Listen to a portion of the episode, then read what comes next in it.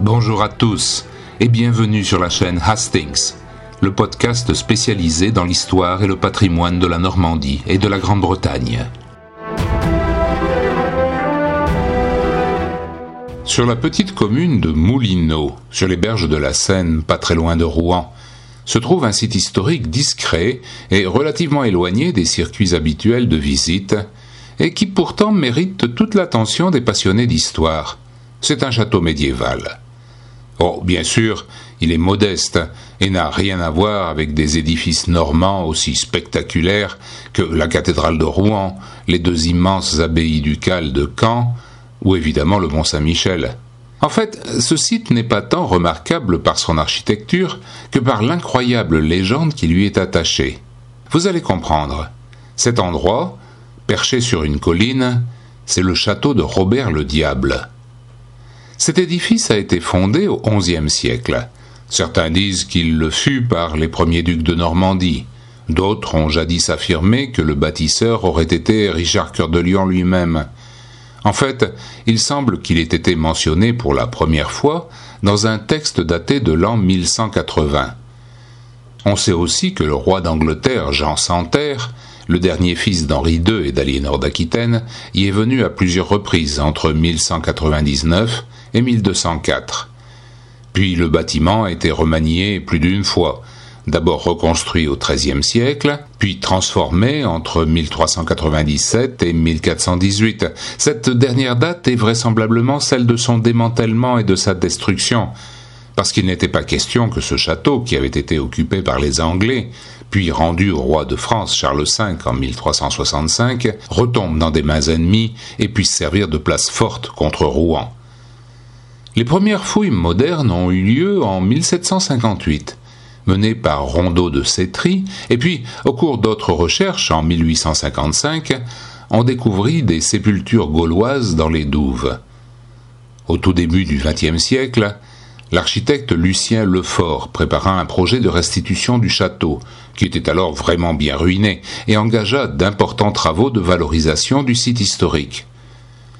Après la Seconde Guerre mondiale, au cours de laquelle le château est pillé et à nouveau dégradé, d'autres tentatives de mise en valeur plus ou moins réussies ont eu lieu. Et puis, pendant de longues années, les ronces et les herbes folles ont envahi l'endroit. Ce ne fut qu'en 2007 que le château fut racheté par la métropole de Rouen et qu'une réhabilitation progressive a pu être programmée. Vous voyez donc que pas mal de zones d'ombre et d'approximation demeurent encore sur l'histoire de cet édifice médiéval. Mais le plus curieux, finalement, c'est son nom. Le château de Robert le Diable. Qui était donc ce Robert que l'on a affublé d'un sobriquet terrifiant? C'est là que les choses se compliquent et deviennent aussi extrêmement intéressantes. Pendant longtemps, on a cru que Robert le Diable était en fait Robert le Magnifique, le père de Guillaume le Conquérant. Ou alors Robert Courteheuse, le fils de Guillaume et petit-fils du Magnifique. Ces hypothèses sont complètement fantaisistes, même si certains veulent encore y croire, même aujourd'hui. En 1631, le curé de Manneval, Gabriel du Moulin, avait écrit une histoire générale de Normandie dans laquelle on trouve ce passage qui concerne Robert le Magnifique. Je cite Ce prince ne démentit la piété de ses ancêtres, fut bénin et doux à ses amis, mais un lion dans les feux de la colère, et un vrai Robert le Diable.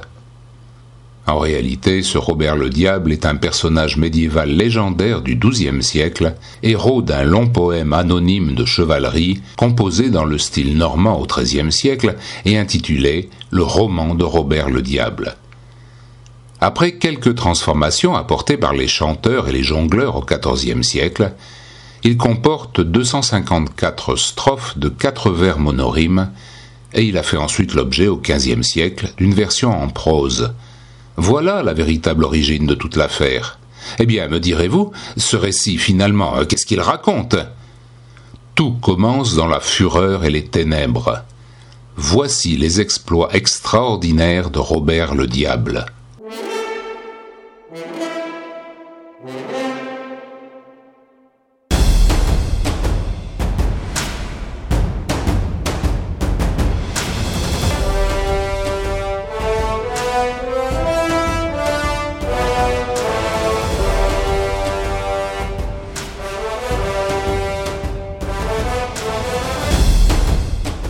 Du roi Pépin, père de Charlemagne, il y avait dans cette région qui n'était pas encore la Normandie un grand et puissant seigneur qui s'appelait Aubert. Il était marié à la sœur du duc de Bourgogne, Inde.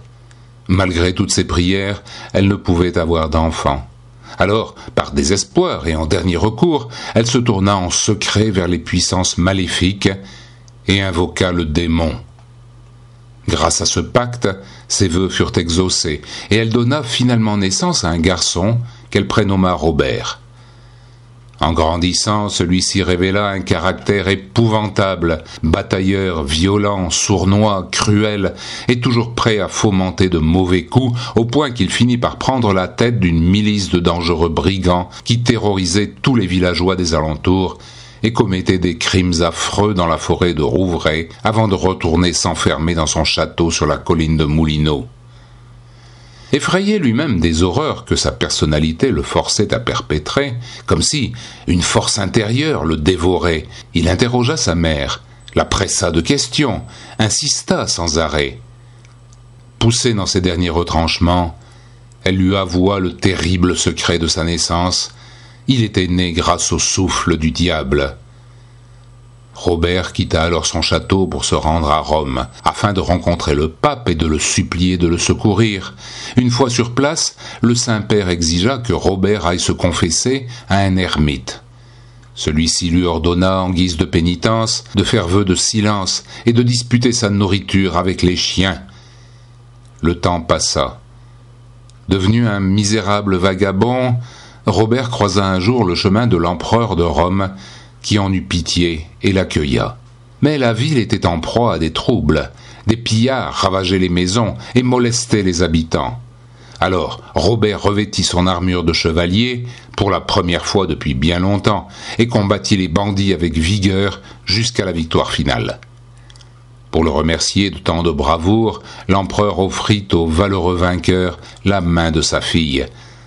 Mais Robert, plein de piété et de modestie, refusa cette offre.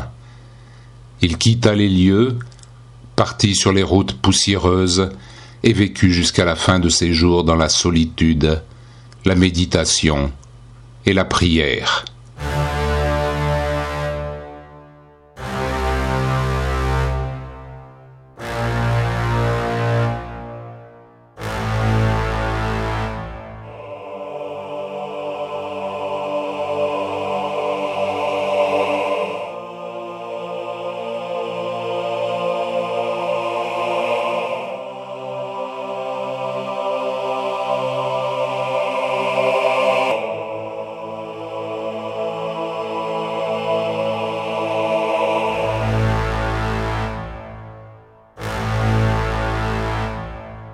Bien entendu, vous l'avez constaté vous-même, ce beau récit, dont il existe plusieurs variantes, n'a rien à voir avec une quelconque vérité historique.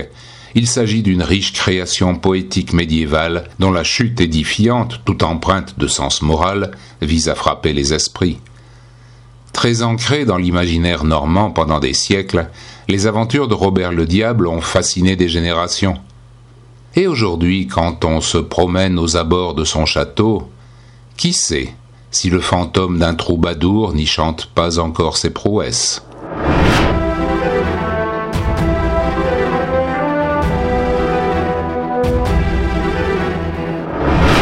Je vous donne rendez-vous très bientôt pour de nouvelles découvertes dans le programme Hastings.